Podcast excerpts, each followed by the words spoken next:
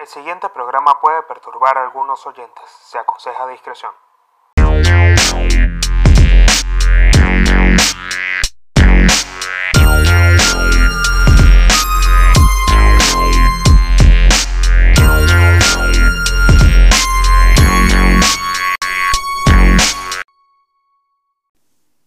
Bueno, bienvenidos a otro episodio más de Códigos de Honor con el Pablino. Si están viendo este episodio por YouTube, recuerden suscribirse al canal y activar las notificaciones. Me encuentro en Spotify, Google Podcast y Overcast. También se encuentra en Radio Public y en todas las demás plataformas que existen para escuchar podcasts. Eh, y más adelante, la plataforma donde yo distribuyo el podcast me dice que pronto va a estar disponible en Apple Podcasts. Así que dentro de poco, bueno, estaríamos entrando en, otra plataforma que para mí, o sea, considero muy importante. Porque Apple Podcast, pues digamos, tiene una muy buena audiencia en Estados Unidos y también en Europa. Eh, y me escuchan mucho en Estados Unidos. Por eso me interesa también estar pronto en Apple Podcast. Pero bueno, nada, síganme en el podcast. Recuerden estar ahí, seguir el podcast, estar pendiente de lo que publico. Por lo general ya las plataformas te avisan cuando sigues a un programa. Eh, cada vez que se actualiza un episodio y demás. Así que pendientes con eso porque sale un episodio todas las semanas de Códigos de Honor. En este episodio, bueno, eh, en este nuevo episodio del podcast, pues nos encontramos otra vez acá para hablar de algún tema que a mí me llama la atención que tenga que ver con nuestros códigos internos, con los códigos con los cuales nosotros nos manejamos, que son, digamos, esos códigos de honor que a cada, de los cuales cada uno se siente como orgulloso, digamos, de alguna forma, son códigos que es una línea de pensamiento, vamos a ponerlo en ese contexto. Los códigos es una línea de pensamiento que uno toma en cuenta o, o, es un camino el cual uno sigue para poder comenzar a construir un camino y en el cual ese camino también se encuentran personas que entienden esa línea de pensamiento. Por eso eh, lo importante es resaltar que cada tema de que se, que se habla también es una línea de pensamientos que yo sigo para conseguir lo que quiero, para conseguir lo que me hace sentir bien, para conseguir eso, o sea, poner en contexto lo que me hace sentir bien tiene mucho que ver con este episodio de hoy, el cual voy a estar hablando un poco de, de si el fin realmente es la felicidad. Voy a tocar ese tema eh, porque creo que muchas personas eh, enfocan su vida en la búsqueda constante de la felicidad como si fuese un logro que permanentemente va a existir. Como que permanentemente, o sea, como que la cima de todo lo que nosotros queramos en la vida, o sea, en, ese, en ese punto, en esa cúspide va a existir la mera felicidad y, no va a existir otra cosa. Es como una ilusión que tenemos nosotros. Entonces como que voy a tratar de construir un poco esa, esa pregunta de si el fin realmente es la felicidad. Pregunta que me hice estos días eh, leyendo un libro que estoy leyendo, eh, valga la redundancia, que es un libro que estoy leyendo actualmente que se llama Homo Deus, que es de un autor que ya vengo hablando desde hace rato en el podcast, que es Yuval Noah Harari. Este autor me gusta mucho porque habla de temas del futuro, habla de, o sea, se plantea reflexiones filosóficas que tienen mucho, o sea, apunta mucho a, a, lo que está haciendo la humanidad actualmente, habla de la disrupción tecnológica, de cómo se comportan las sociedades actuales, de todo lo que se ha construido, lo que el ser humano, la sociedad que ha construido ahora, que es una sociedad que de cierta forma es incierta, pero que tiene mucho, se ha sentado mucho en la tecnología y que de alguna forma las leyes y las normas internacionales hacen que las sociedades pues no sean tan violentas como antes. Entonces en esa en ese panorama global donde ya muchos seres humanos se han podido desarrollar y extender su vida a lo largo de los años y elevar esa esperanza de vida, eh, hace que nosotros de alguna forma con el avance de la tecnología pues nos sentamos perdidos y esa, esa, esa, esa falta de, visión o de orientación con respecto a la cantidad de, información que existe, la tecnología que nosotros manejamos, puede, puede quedar como a merced de las grandes corporaciones. O sea, sin hablar ni tocar teorías conspirativas, pues eh, las grandes corporaciones como Google, Facebook, eh, que digamos que son las principales, Amazon, eh, Alibaba, no sé, puedo nombrar un montón, Mercado Libre, que son las que se encuentran así latentes en nuestro día a día, pues pueden tomar eh, parte de, de, lo que nosotros, del monitoreo que nos, nos hace la tecnología para poder darnos exactamente lo que nosotros queremos. Entonces, ellas son las que realmente nos guían, son las que nos pueden determinar patrones de consumo y todo esto. O sea, este autor habla de todo esto en sus libros. Eh, siempre, o sea, también se toma en cuenta, hay que tomar en cuenta que también en uno de sus libros él hace una reflexión de, la, de una breve historia de la humanidad y después se centra en el presente, de acá unos 50 años, después en el futuro. O sea, ya después de 50, 100, 150 años, 200 años, ¿cómo puede llegar a ser la humanidad? Y esa, esa digamos, esa, ese juego que uno hace mentalmente cuando comienza a leer, sus libros, pues a mí me llama mucho la atención porque me pone en una situación como no es ciencia de novela de ciencia ficción porque no tiene nada que ver con una novela o algo porque es su narrativa pero me plantea escenarios futuros que, que me, me, son muy interesantes. Me son muy interesantes y de eso quiero hablar hoy en el podcast. Pero antes de comenzar eh, con el tema en sí Primero quiero comentarles dos cosas. Quiero tratar de, que el episodio sea más corto de lo habitual. Porque es. Me parece que, que, hay muchas personas que por ahí pueden llegar a tomar un episodio largo como para tomar otro, otro camino, relajarse un poco, poder escucharlo con calma, pero hay otras personas que no tienen tanto tiempo para escuchar los episodios y quiero también pensar en ellos. Por eso es que voy a tratar de hacer el episodio más corto el día de hoy y después hago otro episodio largo, de verdad. Voy a tratar de hacer uno corto, uno largo. Voy a tratar de hacer cápsulas de, de, información que parten de mí en pequeños fragmentos, en episodios cortos y otros más entendidos para temas como más, más sueltos, digamos. Esto, eh, de, esto que, que quiero hablar, lo quiero comenzar a hacer ahora. Hoy voy a hacer un episodio corto. Así que bueno, nada, comenzamos. Lo que quería comentarles antes de comenzar con cualquier, otro tema, es que yo había dicho en el episodio pasado que el café con azúcar era, o sea, había un, había un, tema con el café con azúcar y demás, y yo me puse a investigar. Yo digo, no puedo ser tan ignorante con esto que estoy diciendo porque estaré insultando a las personas que realmente saben de café. El tema es que el café con azúcar que viene desde la... O sea, me di cuenta que yo estaba tomando café muy malo. Muy malo.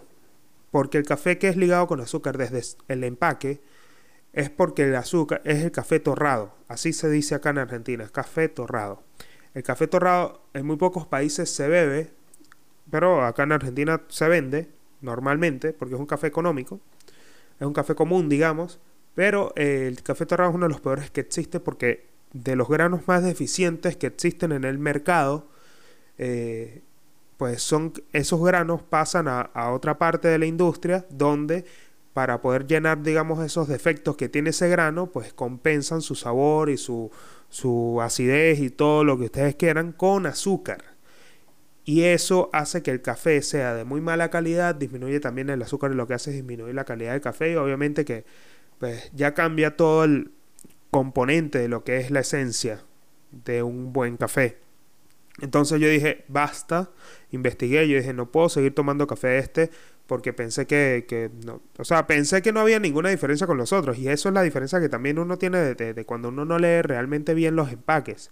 Creo que eh, pequé por, por, por inmigrante novato, porque quizás en Venezuela eh, pues uno agarraba, uno sabía que los cafés buenos, uno ya sabía, uno creció con los cafés buenos porque los papás de uno pues toman café bueno y la familia y los abuelos y uno no pensaba ya a la hora de ir a comprar un café sino de esa marca y ya a cambio acá pues uno tenía que probar la variedad que existía porque uno no dice qué coño, qué café puede tomar, es, es difícil.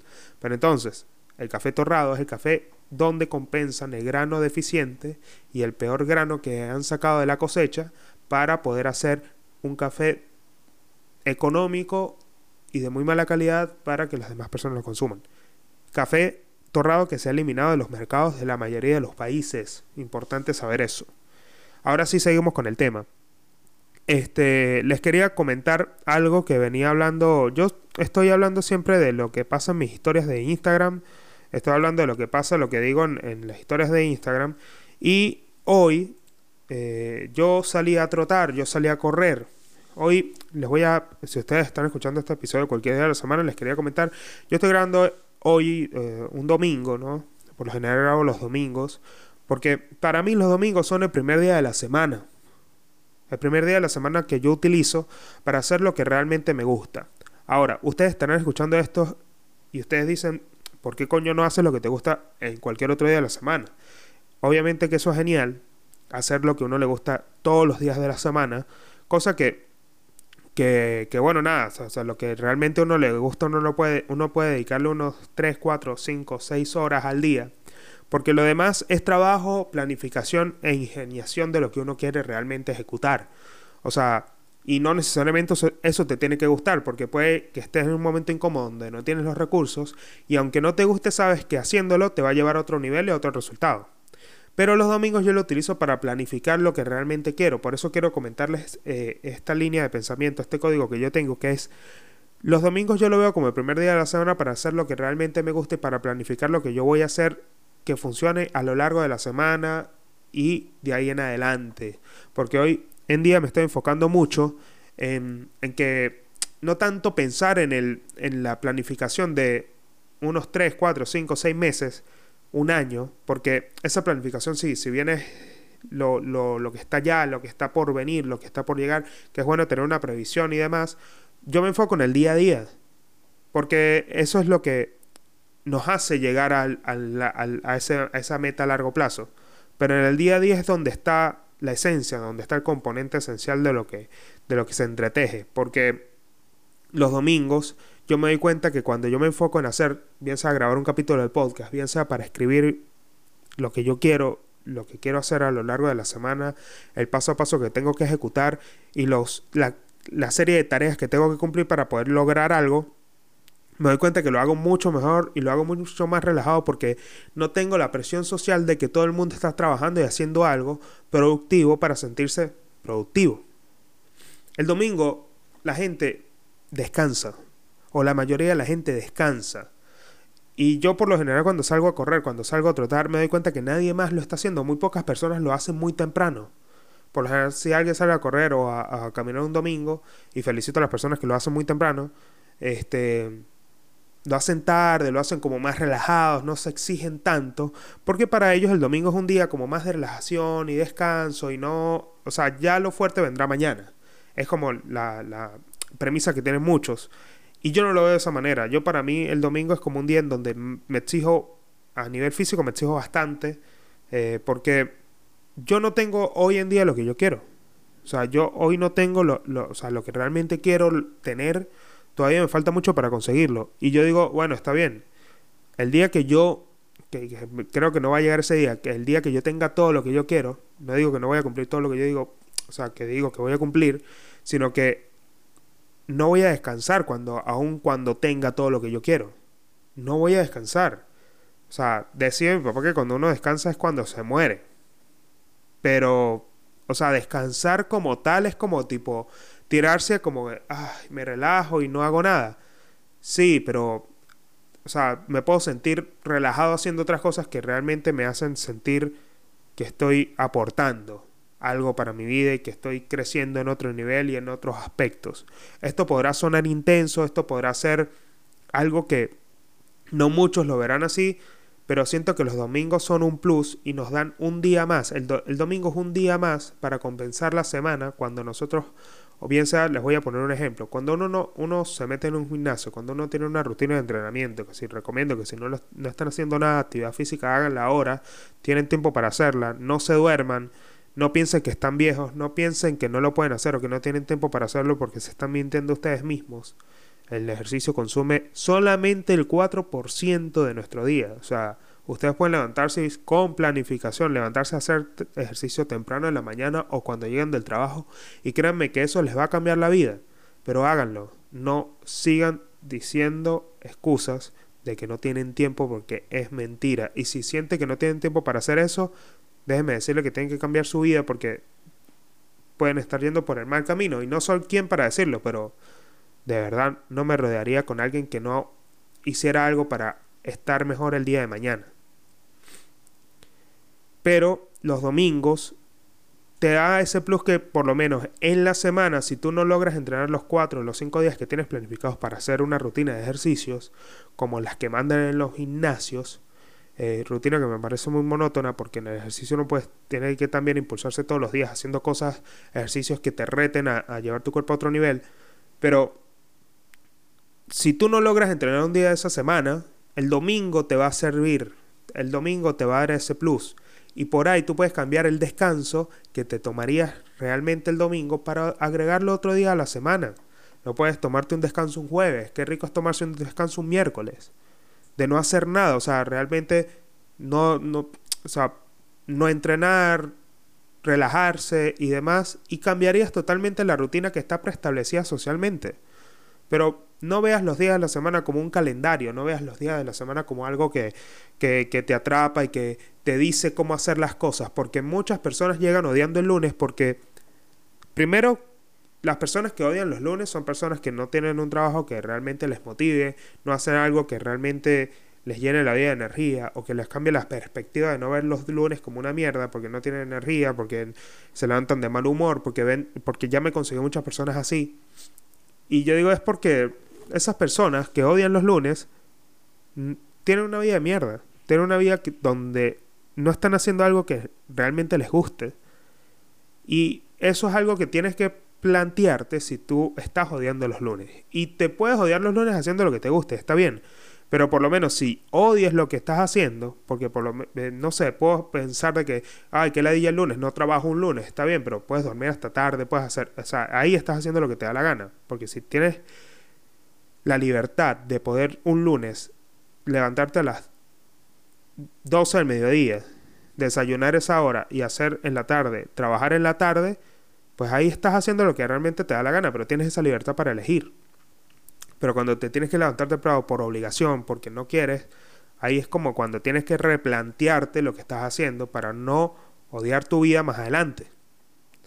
Entonces, lo que termino diciendo acerca de esta idea de los domingos es que los domingos son un plus. Agreguen a su semana el domingo como el primer día de la semana.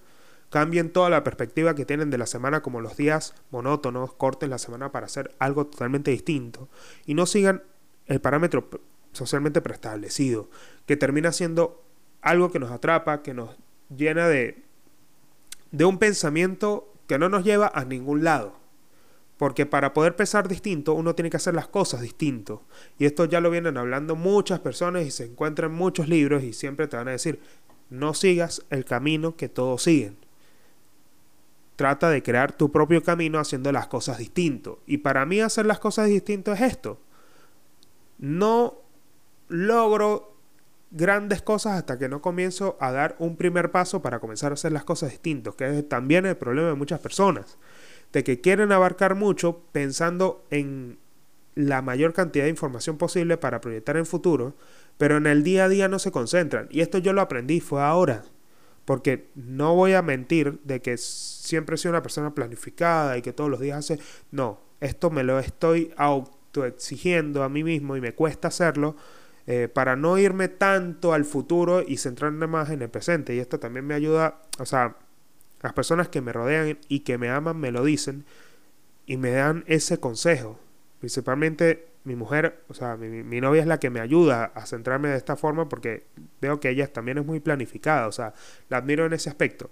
O sea, ella es muy planificada, pero ella se centra en el ahora y hace que las cosas sucedan hoy, ahora. Ella trabaja para que las cosas pasen hoy y tiene esa prioridad para hacer las cosas hoy, que es lo que le da resultados a largo plazo.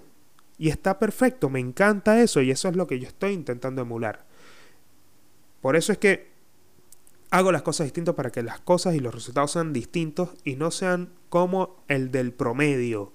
Porque todo lo que yo he conseguido y lo que he hecho me ha traído mucha satisfacción y placer, pero a su vez este, me da la oportunidad de pensar de que no me arrepiento de nada de lo que he hecho y que he elegido el camino siempre correcto, porque he intentado hacer las cosas distinto.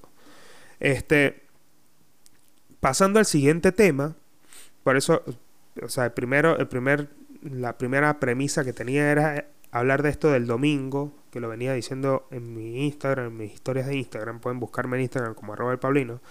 Y la segunda, o sea, la segunda temática que ya comenté al principio es la búsqueda de la felicidad realmente es el fin de las cosas. O sea, todo esto que vengo hablando del domingo, de que uno hace las cosas distinto. O sea, ¿con qué fin hace uno todo esto? O sea, ¿con qué fin uno consigue que todo lo que uno haga, o sea, ¿qué es lo que le genera a uno todo eso que uno hace? Felicidad. Esa es la respuesta. Felicidad, felicidad, felicidad. Esa es la realidad. Eso es lo que está detrás de los conceptos de las marcas que nos intentan vender algo con el fin de que esa cosa nos va a dar felicidad. O sea, la felicidad va, o sea, va a llegar a un punto, esto lo dice Yuval Noah Harari en su libro, es que la humanidad, con respecto a la disrupción tecnológica y todo esto que está pasando ahora, la humanidad va a llegar a un punto donde, porque primero, hoy en día, en, pleno, en el siglo XXI, para hablar de este siglo en sí, en el siglo XXI no existen la cantidad de, de guerras que existían antes. Antes, o sea, esta es una de los, esto, este ha sido uno de los siglos donde más ha reinado la paz en la humanidad, salvo, salvo ciertos casos aislados como guerras en el Medio Oriente, entre países colindantes y demás, situaciones de hambruna en África, o sea, estoy y atentados terroristas, obviamente que hay que nombrarlos, situaciones como las que han pasado en Venezuela, pero son casos aislados, no es una situación global como era antes. Entonces, pensar en que este siglo ha sido uno de los siglos donde la humanidad, donde ha reinado más la paz, tomando en cuenta que el 2020 fue realmente caótico, pero no puede ser tan caótico como un día en un día en plena en, en, Europa Central en plena Segunda Guerra Mundial. O sea, no es comparable con eso. Ni comparable con un día en la Guerra Fría entre, en Estados Unidos, por poner un ejemplo. O en Rusia. Entonces, tomando en cuenta de que la humanidad ya se encuentra en ese punto y que muchas de las cosas que están encontrando los científicos para poder, porque los científicos principalmente van a seguir siendo, o sea, mientras que a los científicos los siguen incentivando con dinero para, para, para apoyar sus proyectos, para que ellos puedan encontrar las soluciones a nuevas cosas que a la humanidad, o sea, que a la humanidad le, que la humanidad padece, pues los, los científicos van a seguir encontrando la solución a muchos de nuestros problemas, como ya se ve que está pasando en el campo de la tecnología. O sea, ya hay aplicaciones que te permiten conectar directamente con parte de, un chequeo médico de constante, de que te hace ver cómo te encuentras de salud y demás, y, y qué es lo que tienes que mejorar eh, o a qué médicos tienes que ir para poder hacerte chequeos generales y que el teléfono te dé un diagnóstico, que la tecnología te dé un diagnóstico y esto no existiese si no estuviesen los científicos.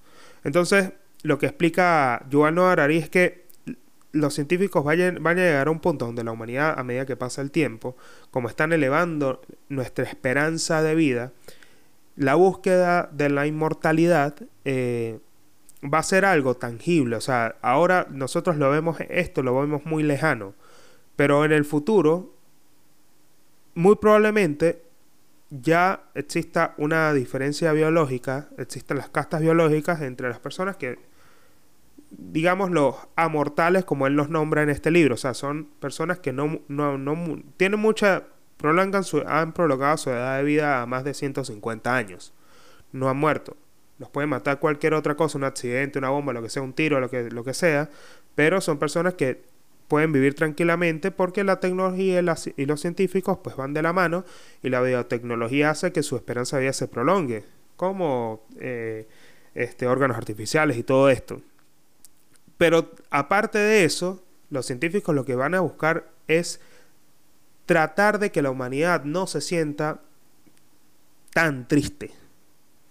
Porque nos hemos dado cuenta de que la búsqueda de la felicidad es algo que nos ha vendido el mercado todo el tiempo y es de lo que ellos se agarran y se sustentan para poder llenar el vacío de que nosotros tenemos que, del cual nosotros no somos felices y ahí ellos intervienen para nosotros ofrecernos productos a cambio de una supuesta felicidad pero nada de eso es real por eso quiero nombrarles cosas de partes de este libro que yo subrayé cuando lo estaba leyendo, que yo digo, bueno, esto tengo que comentar en el podcast porque sería este egoísta de mi parte si no lo leo.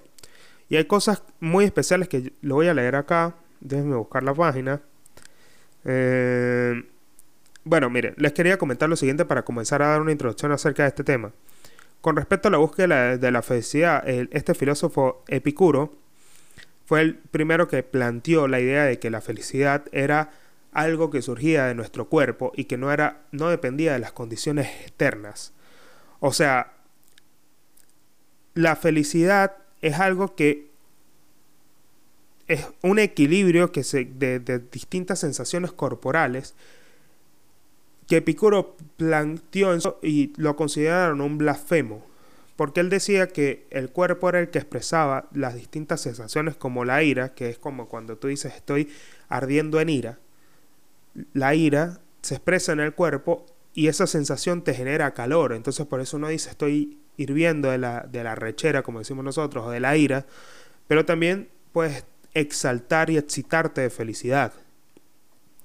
Entonces el mercado lo que hace es llenarnos de productos, pero nos damos cuenta que la felicidad dura muy pocos momentos, dura muy pocos ratos. Nosotros nos pueden ascender en un trabajo, nosotros nos pueden, nosotros podemos comprarnos mañana un, el mejor auto que exista, podemos tener a la mujer más hermosa, pero nosotros, si lo deseamos mucho, deseamos constantemente eso, pensando que eso nos va a traer mucha felicidad, el problema va a pasar es que cuando lo consigamos, la sensación va a ser tan corta que nos, después nos vamos a preguntar, y esto era todo lo que yo me imaginaba que podía ser. Por eso es que la expectativa nunca debe superar a la realidad.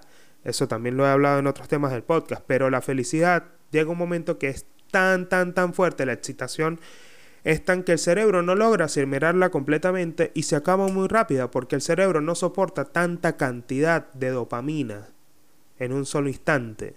Y esos reguladores es como una boya. Ustedes saben las boyas que se encuentran en el medio de los mares, que siempre están flotando para marcar un límite. Bueno, esas boyas son un regulador que nosotros tenemos de felicidad en el cuerpo. Esto quería decirlo que creo que en algún momento lo comenté, pero lo voy a volver a decir. Es como un termómetro de felicidad que nosotros tenemos en el cuerpo. Muchas personas lo tienen regulado a alta, o sea, en, en un nivel más alto y otras personas en un nivel más bajo. Y ese patrón nos marca a nosotros qué nivel de felicidad podemos llegar a alcanzar o qué nivel de felicidad, o sea, cuál es el límite entre la felicidad y la depresión. Eso lo entienden los psicólogos y los psicoanalistas. Entonces, en sus terapias, en sus, en sus sesiones, pues ellos tratan de tratar de encontrar cuál es el equilibrio de la persona para hacerla o recomendarle o recetarle lo que puede llegar a regular sus niveles de felicidad. Entonces, al entender nosotros este concepto, principalmente a mí me ha permitido entender de que no todo lo que uno desea te va a causar felicidad. Si bien hay que experimentar esa felicidad, o sea, uno tiene que estar primero, o sea, que creo que cuando uno entiende las cosas desde esta perspectiva, que es como desde lo, lo que la compone, lo que es la esencia, pues uno puede, puede saber, digamos, qué esperarse de eso. Es como cuando uno dice, quiero conseguir tal cosa. Es como cuando a ti te dan un ascenso inesperado. Te dan un ascenso inesperado, te dan, conseguiste, o sea, en un negocio, conseguiste una ganancia grandísima. O, ¿qué, te puedo llegar a decir? Invertiste en, la bolsa de valores, aumentaron tus acciones por algún movimiento político o algún movimiento del mercado que hizo que elevaran como lo que pasó con GameStop, este, que, que o sea, que fue repentino en una semana este, y eso te puede llegar a generar una sensación de felicidad que te explota la cabeza, se te explotan las neuronas, es como que estás en la mayor en el mayor nivel de euforia. Pero ya después, cuando eso pase, te acostumbras a eso, o sea, te acostumbras a vivir de esa forma, como cuando ya consigues la casa que quieres, como cuando ya consigues. Esa estabilidad es lo que explica Yuval Noah Harari en este libro, de que la evolución es lo que nos hace constantemente estar en una búsqueda de la felicidad, pero de nunca realmente alcanzarla. O sea, nosotros no podemos, o sea, la intentamos alcanzar cuando la tenemos, pero se nos escapa.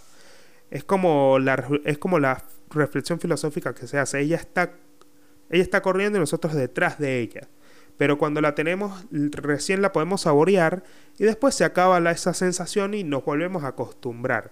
Entonces esa situación hace que, que nuestro pasado evolutivo responda que la supervivencia nos llevó a mantenernos en una constante búsqueda. O sea, para poder evolucionar necesitamos encontrar mejores, encontrar y mejorar nuestra situación de vida, pero nunca iba a ser algo estático como para poder sentirnos nosotros conformes y tener una felicidad perenne, porque si no, moríamos.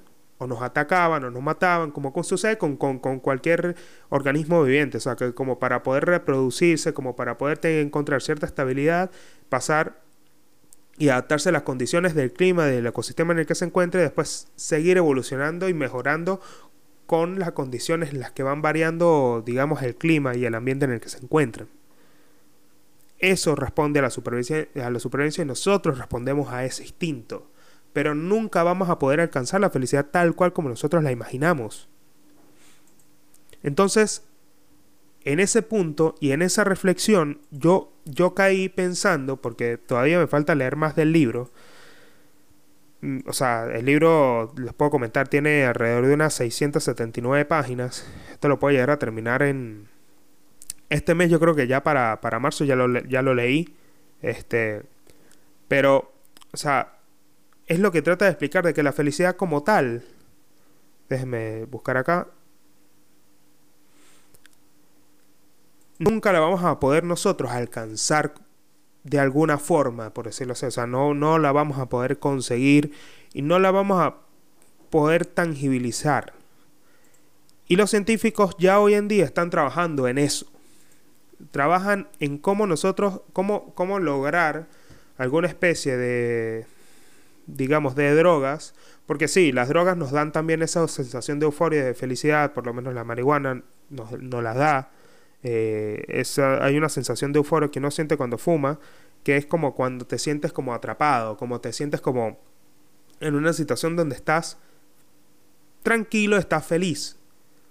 Pero, como todo, el cerebro se cansa y cuando ya pasa esa sensación, el cerebro como se deprime. La marihuana en una escala lo da, pero otras drogas lo elevan a un punto donde el cerebro puede llegar a colapsar de, tanta, de tanto placer.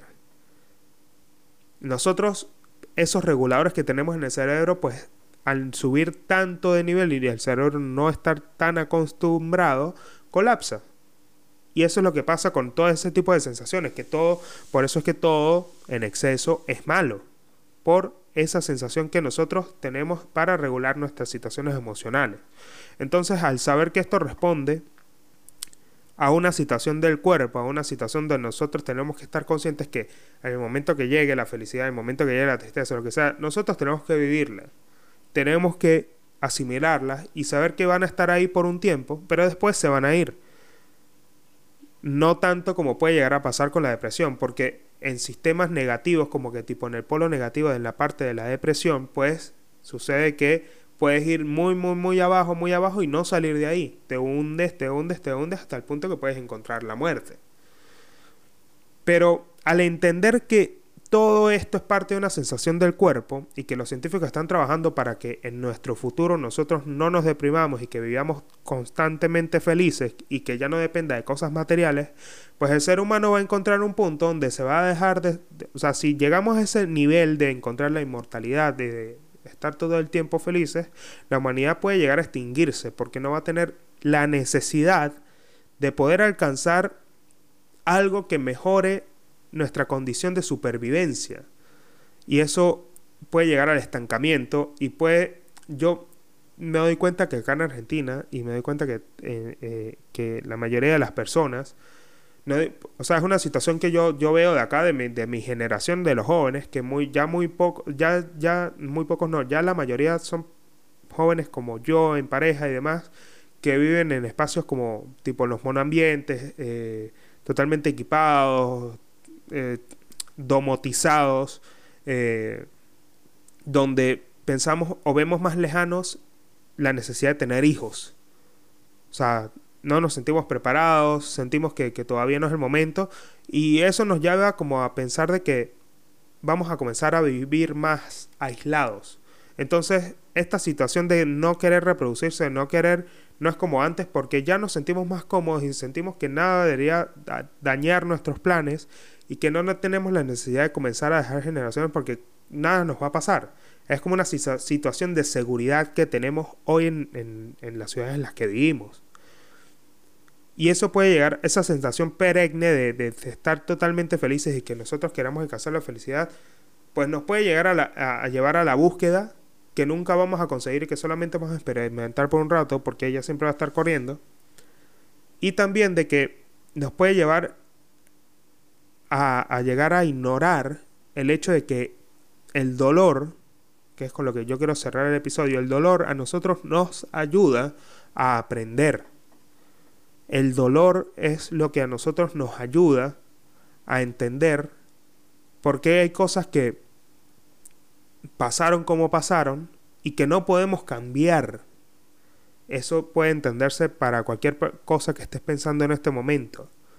Pero el dolor nos ayuda a asimilar el dolor, cuando ya pasa ese momento de dolor, nos ayuda a entender de que no todo puede llegar a ser eterno en, esa, en ese aspecto, que todas las cosas cambian y que todo en algún momento puede llegar a tener su final. Y eso es lo que hace que la vida hoy, en el momento presente, sea realmente valiosa.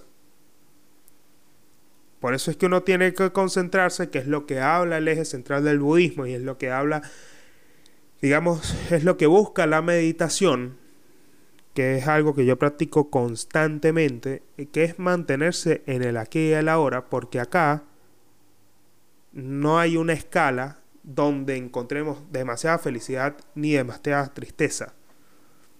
Todos esos valores que siente el cuerpo, tú los puedes llegar, digamos, a estabilizar de alguna forma para entender de que lo que haces hoy, lo que haces hoy, te puede llenar de mucha felicidad o de mucha tristeza dependiendo de los resultados y las cosas que no puedes controlar, pero te ayudan a entender de que el único momento que existe es el ahora. Y que no tienes que perseguir algo que en el futuro no sabes si va, si va a llegar a existir, si te va a traer esa felicidad que tú estás esperando hoy. Por eso es que tú construyes la felicidad hoy, tú construyes tu vida hoy. Y eso hay que entenderlo para poder aplicarlo a todas las cosas que uno quiera lograr en este momento y planificar en este momento y compartir con lo que uno, con las personas que uno quiere en este momento. Por eso lo quería compartir con ustedes el día de hoy.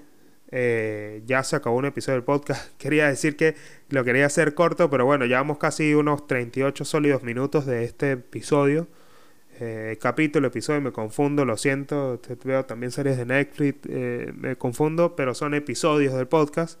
Así que nada, ya van 38 minutos, los dejo con esta reflexión, espero que les haya servido para que ustedes mismos se planteen y se cuestionen sus, sus cosas, sus ideas, sus cosas que todo lo que, lo que realmente la sociedad les puede llegar a estar imponiendo en este momento, como ver una semana eh, ya preestablecida y que ustedes no puedan cambiar eso. Obviamente no van a cambiar ningún día del calendario, pero su día a día lo pueden cambiar tomando en cuenta de que el momento que realmente existe es el momento, el único momento que existe es el ahora. Y que acá pueden tomar la decisión de hacer algo que realmente los lleva a sentirse bien y sentirse contentos de que están aportando algo están actuando para hacer algo que realmente les llena de felicidad y los carga de energía, o esperar que en el futuro eso que no hicieron hoy los deprima y los llene de infelicidad por tener una vida que no quisieron construir, pero tampoco hicieron nada para cambiarla. Así que nada, Síganme en Spotify, Google Podcast, Apple Podcast más adelante. Y si están viendo este video por YouTube, recuerden suscribirse y activar las notificaciones. Nos vemos. Música